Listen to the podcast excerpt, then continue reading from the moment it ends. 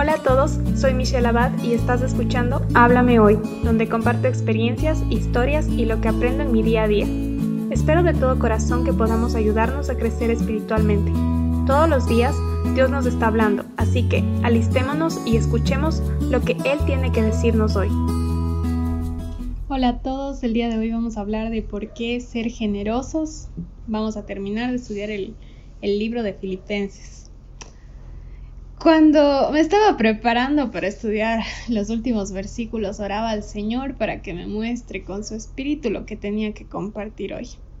Y una parte de mí estaba pensando, bueno Dios, ¿hoy qué tienes para mí? Pero al leer me di cuenta que Dios quería mostrarme que hay bendición cuando damos y buscamos cubrir las necesidades de los demás. A lo largo de los capítulos del libro de Filipenses, hemos visto la importancia de amar a los demás, pensando y orando por nuestros hermanos. Pero, ¿cuántos de nosotros demostramos ese amor entregando nuestro tiempo para escuchar, prestar atención a la necesidad y dar de lo que tenemos? Eso es lo que el Señor me mostró con estos versículos.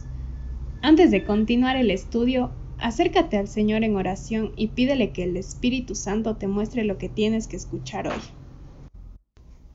Comenzamos leyendo los versículos del 10 al 14 de Filipenses 4. En gran manera me gocé en el Señor de que ya al fin habéis revivido vuestro cuidado de mí, de lo cual también estabais solícitos, pero os faltaba la oportunidad. No lo digo porque tenga escasez, pues he aprendido a contentarme cualquiera que sea mi situación. Sé vivir humildemente y sé tener abundancia. En todo y por todo estoy enseñado, así para estar saciado como para tener hambre así para tener abundancia como para padecer necesidad. Todo lo puedo en Cristo que me fortalece. Sin embargo, bien hicisteis en participar conmigo en mi tribulación.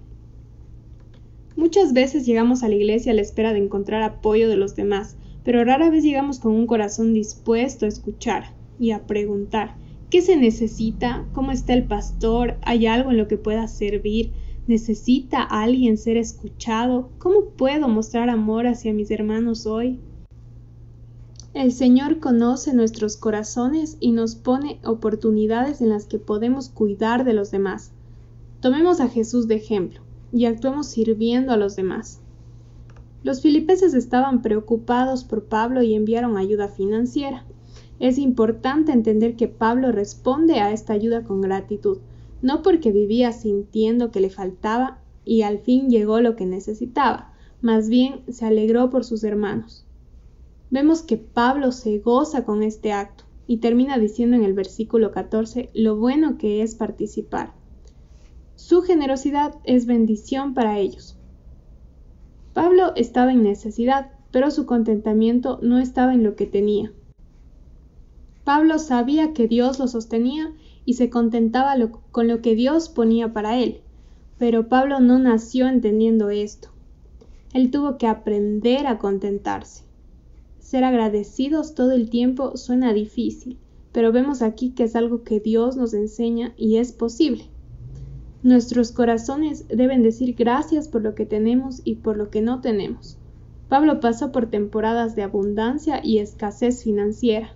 Sabe lo que es tener y perder, sabe que las cosas son temporales y su agradecimiento y contentamiento no pueden depender de su situación.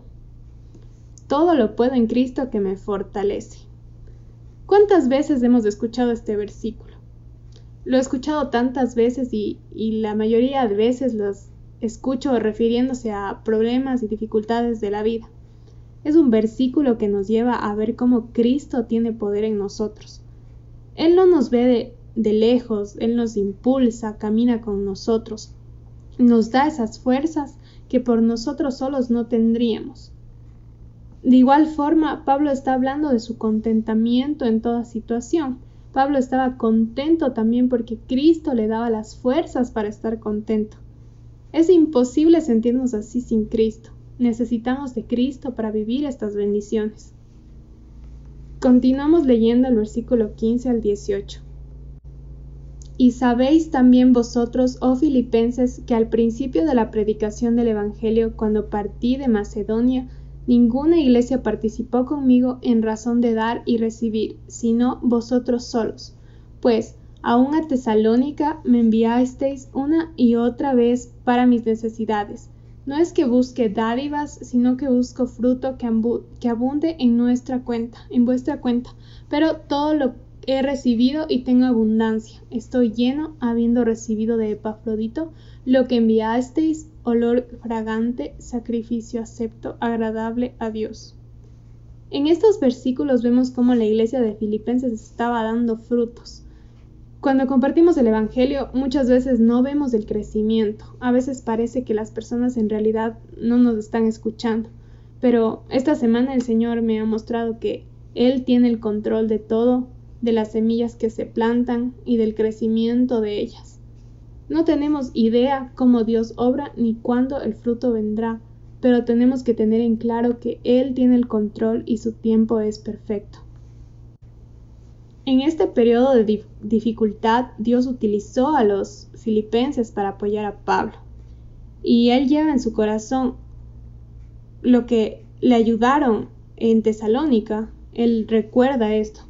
Pablo está agradecido con ellos. De igual forma debemos apreciar los sacrificios que hacen los demás por nosotros, dándole como alto valor, alto estima y agradeciéndoles. Y de igual forma cuando demos así parezca que estamos dando algo muy pequeño, recordemos que al Señor le, agrada esto, que para Él es algo de olor fragante y quiere que lo hagamos. En el versículo 19 dice, Mi Dios pues suplirá todo lo que os falta conforme a sus riquezas en gloria en Cristo Jesús. Dios conoce nuestros corazones y nuestras motivaciones. Y este versículo muestra cómo Dios nos mira y recibe nuestros sacrificios de generosidad para bendecir a los demás. Podemos estar tranquilos en Cristo, porque nada nos faltará, así que podemos dar en abundancia, podemos ser generosos todo el tiempo, porque sabemos que Dios va a añadir de lo que parece que falta. Ser generoso muchas veces implica sacrificio, pero tenemos claro que Dios proveerá. Recordemos también que nuestro Dios no solo ve nuestras necesidades físicas, sino que Él cubre todo lo vital, incluso lo espiritual. Él llena los vacíos. Ese tiempo que también damos a los demás como sacrificio para bendecir, para escuchar, Dios lo cubre de igual forma. Muchas veces parece que lo que damos nos deja vacíos, pero es que olvidamos esta gran verdad. Cristo suple, Mientras damos y parece que nos vamos vaciando, nuestro Padre está llenándonos nuevamente. Terminamos eh, leyendo los versículos del 20 al 23 que dice, Al Dios y Padre nuestro sea gloria por los siglos de los siglos. Amén. Saludad a todos los santos en Cristo Jesús, los hermanos que están conmigo, os saludan, todos los santos os saludan y especialmente los de la casa de César. La gracia de nuestro Señor Jesucristo sea con todos vosotros. Amén. La carta termina dándole la gloria a Dios, como todo lo que hagamos y todo lo que digamos debe dar la gloria a Dios. Y también termina recordando la gracia, que es la base de, del cristianismo y la base de seguir al, al Señor, que es esa gracia de nuestro Señor Jesucristo ese regalo inmerecido de Jesús viviendo en nosotros y pasándonos de la muerte a la vida. Quiero concluir de igual forma animándonos a participar en el Evangelio, recordando que la bendición está en dar a los demás, no en esperar recibir. Debemos vivir nuestra vida en sacrificio buscando agradar a Dios. Busquemos servir a los demás de todas las formas posibles sin miedo a quedarnos vacíos, porque sabemos que Dios nos va a llenar.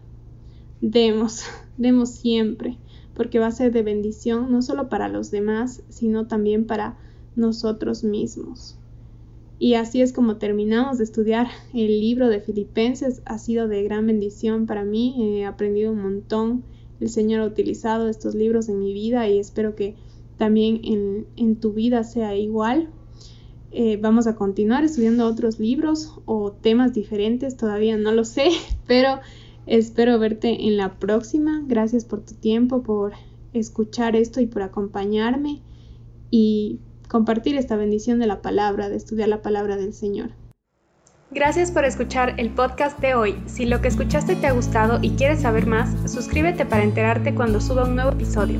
Si deseas contactarme, me puedes encontrar en Instagram como arroba michu.abad y puedes seguir los devocionales en arroba tu palabra es viva. Gracias por tu tiempo, comentarios y apoyo. Espero pronto saber de ti.